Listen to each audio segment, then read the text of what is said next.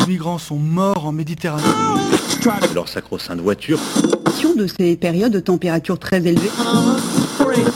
Ces femmes qui subissent le harcèlement quotidien. On peut faire tellement plus. Peut-être sauver ce monde. So Good Radio. 10 minutes, pour sauver, le, monde. 10 minutes pour sauver le monde.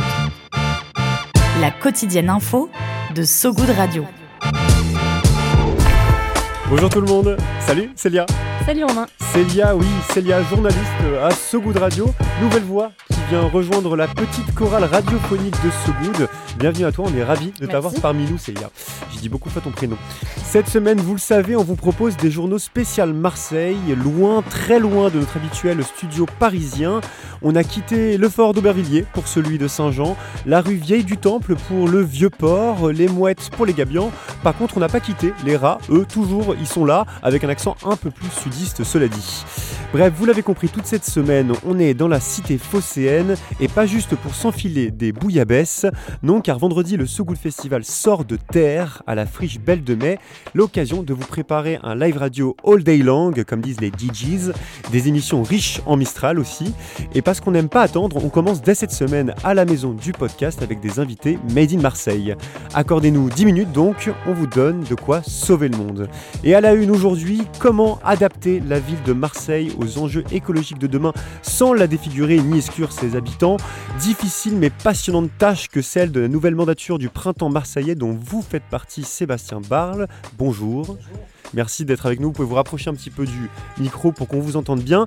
Vous êtes euh, adjoint à la transition écologique de la ville de Marseille, également avocat donc euh, une double casquette, mais vous n'êtes pas un agent double, puisque vous avez rejoint Europe Écologie Les Verts en 1999, si mes informations sont bonnes. Ouais, ça, ouais. À peu près. Donc ELV euh, e en 1999, c'était euh, déjà antinucléaire et Verdo, René Dumont, tout ça ah oui, tout à fait, ouais, c'est cette filiation-là, bien sûr. Ouais. Ouais. Le, bah, le Verdo, vous voyez combien il avait raison avant beaucoup de monde. Quoi, donc, c'était prophétique. Donc on a été des lanceurs d'alerte il y a très longtemps. Maintenant, l'idée, c'est d'agir et de transformer les territoires. En fin de journal, on parlera aussi de, ces herbes sous-marines qui poussent le long du littoral marseillais, puis euh, de l'Andalousie, pardon, qui vient tout juste de racheter un morceau de parc national pour protéger ses oiseaux. Ça, c'est pour les titres, vous avez vu, c'est dense. On s'étire un coup, on dénoue les trapèzes, place au fil info, place au fil good. 10 minutes, 10 minutes pour sauver le monde. So Good Radio. So Good Regardez, regardez s'il vous plaît. Il n'y a plus de moules, il n'y a plus de poissons, il n'y a plus rien. C'est scandaleux, c'est à vomir. Extrait sélectionné par euh, Bérénice. Merci Bérénice parce que c'est un très beau, un très bel extrait de Jean-Yves pardon Sayag. Euh, je ne sais pas si euh, vous le connaissez, Sébastien, humoriste et conseiller métropolitain délégué à la propreté, qui résumait sur BFM TV il y a déjà longtemps. Hein. C'était il y a 4 ans l'état du port de Marseille. À l'époque, ni Michel Rubirola ni Benoît Payan n'étaient maire de Marseille. Mais depuis, pas sûr que l'état de la mer ait tant changé que ça. Bactéries déversées dans l'eau, pollution plastique, polluants industriels.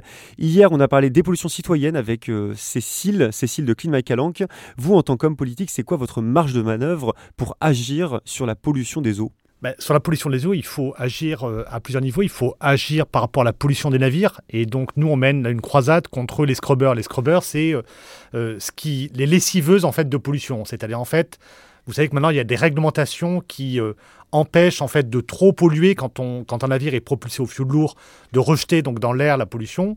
Et l'idée, bah, c'est qu'en fait, ces rejets soient faits via une lessiveuse dans la mer. Une sorte de filtre à particules un peu euh, comme les bagnoles. si c'était un filtre à particules, ce serait bien parce que ça réduirait complètement et ça permettrait de stocker les déchets sur les navires et ensuite de les, de les valoriser. Là, en l'occurrence, on rejette dans la mer toute la pollution qui était auparavant euh, dans l'atmosphère, on la rejette dans la mer et ça, ça fait des ravages effectivement sur la biodiversité marine. Donc ça, c'est un problème. On a un problème également avec les eaux de pluie en fait qui sont rejetées. On n'a pas de réseau séparatif. Il faudrait récupérer et mieux valoriser nos eaux de pluie. Et c'est essentiel en temps de, de sobriété, enfin d'impératif de sobriété. On sait que nous, Marseille, on vit sur un château d'eau, la Durance, le Verdon, euh, euh, donc toute cette eau qui vient des glaciers ou qui venait des glaciers, on sait très bien que euh, cette ressource va se raréfier et que nous, il va falloir qu'on soit de plus en plus sobre au niveau de l'eau, nous, Marseillais. Et donc, ben, en fait, il faut mieux valoriser, il faut travailler sur la question du tarif de l'eau également, et puis faire en sorte qu'on ait un réseau séparatif pour éviter de tout rejeter en mer, notamment quand il pleut, et donc avec une eau de baignade interdite. Parce que ça, c'est un, gros sujet. Euh, lors de grosses pluies battantes, euh, euh, l'eau circule et ruisselle le long de la ville et termine dans la Méditerranée, ce qui fait que en drainant tous les déchets, en drainant beaucoup de déchets. Ouais, ça, c'est une réalité sur laquelle vous, vous essayez d'agir. on a un petit extrait également pour, vous faire, pour faire rebondir sur la suite. On a une qualité de l'air qui nuit à la santé des Marseillais. On a le maritime qui va représenter 31%, on a le routier qui va représenter 30%, on a l'industrie qui va représenter 24% en grosso modo, on voit un peu le camembert, 31% euh, le maritime, 30% le routier, 24% pour l'industrie. Euh, ça, c'est Damien Pigalle, un des directeurs de l'Observatoire de la qualité de l'air euh, en PACA, donc qui rappelle au journal la, Provence il y a un an les causes de pollution de l'air à Marseille. L'un des gros points, c'est le maritime. On a commencé à en parler. Il y a les scrubbers, la croisade contre les scrubbers. Il y a aussi peut-être une croisade contre les croisières à mener. Les paquebots de croisière non électrifiés lorsqu'ils sont à quai et qui font tourner donc leur moteur au fioul lourd jour et nuit pour ceux qui connaissent pas trop ce, phénomène.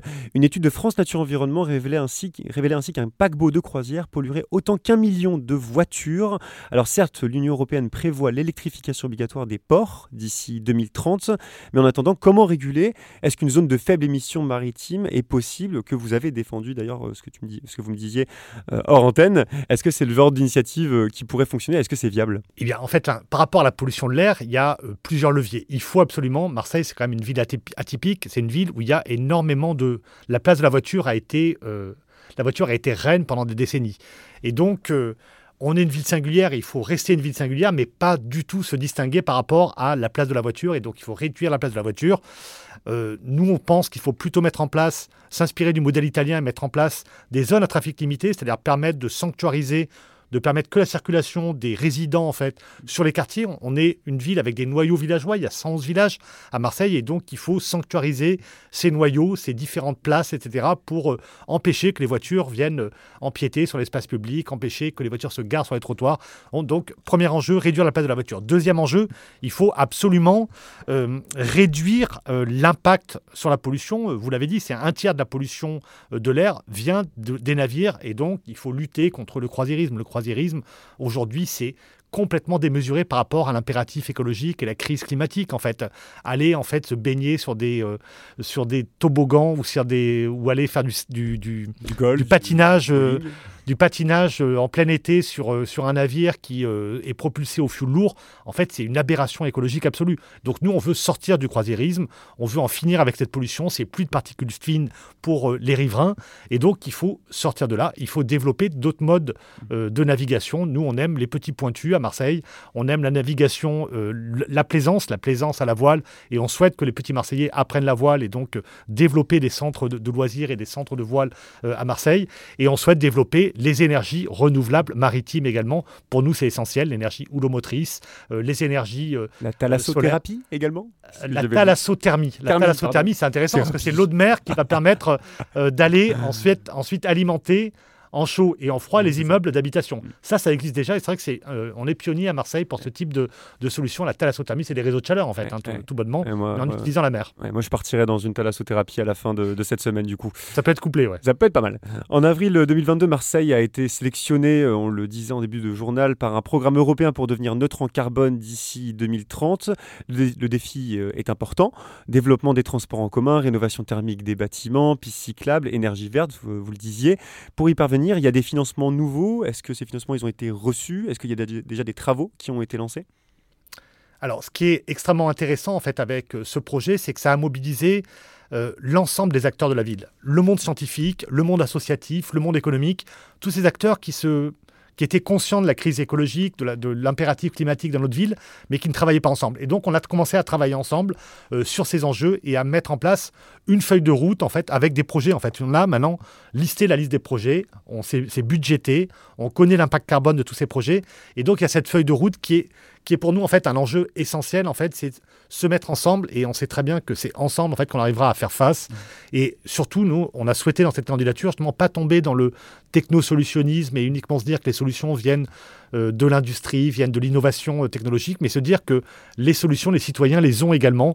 On peut innover, par, enfin, on peut par l'innovation sociale, par l'innovation démocratique, euh, avoir une ville beaucoup plus résiliente. Et on peut s'inspirer de solutions venues des pays du Sud. Par exemple, nous, dans le cœur de ville, on a monté un projet cœur de ville résilient où on va mettre des toiles en fait euh, euh, en, haut des, en haut des rues pour protéger les rues, éviter qu'il fasse 100 degrés au sol et qu'on puisse faire cuire un œuf euh, sur le sol des rues les plus exposées en plein été. Les toiles blanches pour euh, renvoyer. euh, Voilà, renvoyer la- exactement. Il y a ça, il y a la végétalisation bien évidemment. Donc on s'inspire en fait de solutions qui viennent des villes du sud qui ont été impactées avant nous par le par des températures euh, considérables. Et donc ça pour nous c'est ça l'enjeu. Euh, l'enjeu également c'est euh, Marseille, c'est une ville qui est en friche. Fait, il y a beaucoup de. C'est une ville extrêmement étendue. C'est une ville qui a énormément d'atouts. Il y a un écosystème euh, associatif qui s'est débrouillé pendant très longtemps, qui a inventé les solutions. Euh, il y a l'après, je ne sais pas si vous avez entendu parler de ce McDonald's qui a été repris par ses salariés et qui en en fait un fast-food social, mais également deux circuits courts en produisant localement et puis en valorisant, en faisant de la conserverie, en faisant de, en inventant en fait un système alimentaire solidaire. Et donc c'est ce type de mesure en fait que l'on souhaite développer à Marseille, cette transition solidaire, cette transition qui relie, euh, qui euh, fabrique une ville en fait, une ville euh, résiliente, une ville solidaire, une ville qui n'est plus fracturée, qui est égalitaire. Et ça pour nous c'est l'enjeu qui est essentiel. Et donc c'est la ville des possibles. Est l'idée c'est vraiment de passer de cette ville en friche de cette ville où tout était gelé après ce grand port industriel qui était Marseille, euh, à cette ville des possibles, en fait, où sur ces friches, on, ben, on peut inventer. euh, le So Good Festival va avoir lieu à la friche La Belle de Mai, qui a été euh, le premier nouveau territoire de l'art, en fait, en France, qui a inspiré plein d'autres, plein d'autres territoires de l'art pour créer, pour inventer, pour, pour innover sur le plan culturel. Il faut faire pareil sur le plan de la transition à Marseille, sur cette ville en friche. Ouais, bah merci Sébastien Barle. On voit que Merci vous n'êtes pas, pas adjoint à la transition écologique de Marseille pour rien. On sent, on sent l'animation. On reste ensemble euh, pour la suite du journal. C'est pas terminé. D'ailleurs, la prochaine actu, vous la connaissez sûrement.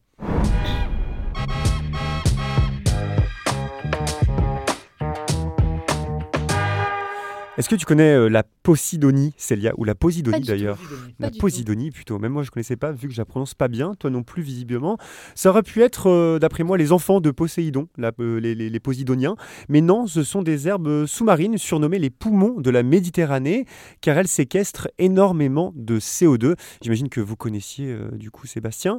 Leur existence a refait surface à Marseille l'été dernier quand la canicule a eu cet effet étonnant d'accélérer leur croissance. Les scientifiques en ont donc profité pour récupérer et planter des milliers de graines dans le littoral phocéen. Le but, créer une pépinière aquatique, voire peut-on rêver un jour une forêt sous-marine. Plantée en mai dernier, la Posidonie a désormais ses premières pousses. L'enjeu, que les encres de bateau ne les arrachent pas. Euh, vous connaissiez donc le projet euh, Sébastien Barle, vous avez un petit peu bossé dessus? C'est mon collègue adjoint euh, Ouais. Hervé Manchon qui a travaillé sur ce projet, effectivement, qui est euh, extrêmement ambitieux. Et c'est, effectivement, la Posidonie doit être absolument préservée, développée. C'est une vraie richesse, en fait, donnée par la nature, en fait, et c'est précieux. Ouais, précieux, précieux d'autant plus qu'ils ont des capacités de séquestration du carbone qui sont vraiment considérables par rapport à d'autres plantes euh, du monde marin. Le la Posidonie plantée euh, donc en dessous de l'archipel du Frioul et de la baie du Prado. Alors si vous prenez le bateau à l'occasion, ouvrez bien les yeux et évidemment faites attention à l'encre de votre bateau.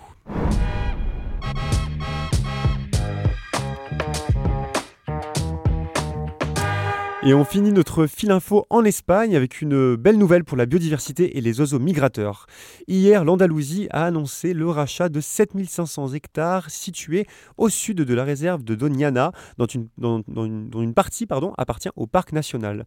Un espace naturel privilégié pour les oiseaux, les oiseaux migrateurs, décidément, malheureusement menacé par la construction illégale de puits d'irrigation destinés à la culture intensive de fraises. Pour Juan José Carmona, responsable au World Wide Fund, le parc va si mal que les marais et les lagunes ne remplissent plus leurs fonctions. Les oiseaux ont cessé de venir. Juan Rosé explique dans El País également que cet achat est intéressant pour renaturaliser l'estuaire, mais ne résout pas les problèmes de débit dans le parc. Pour info, si euh, vous ne le saviez pas, le recensement des oiseaux passé par cette zone avo- avoisinait les 80 000, un des pires chiffres enregistrés, sachant que dans les années 90, il était de 600 000. À terme, l'objectif, c'est d'étendre la zone protégée à l'entièreté du parc.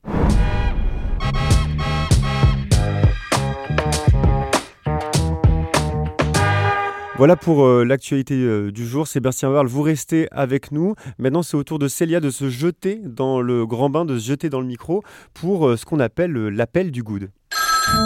L'appel du good. Allô? Allô? Ah Allô? L'appel du good.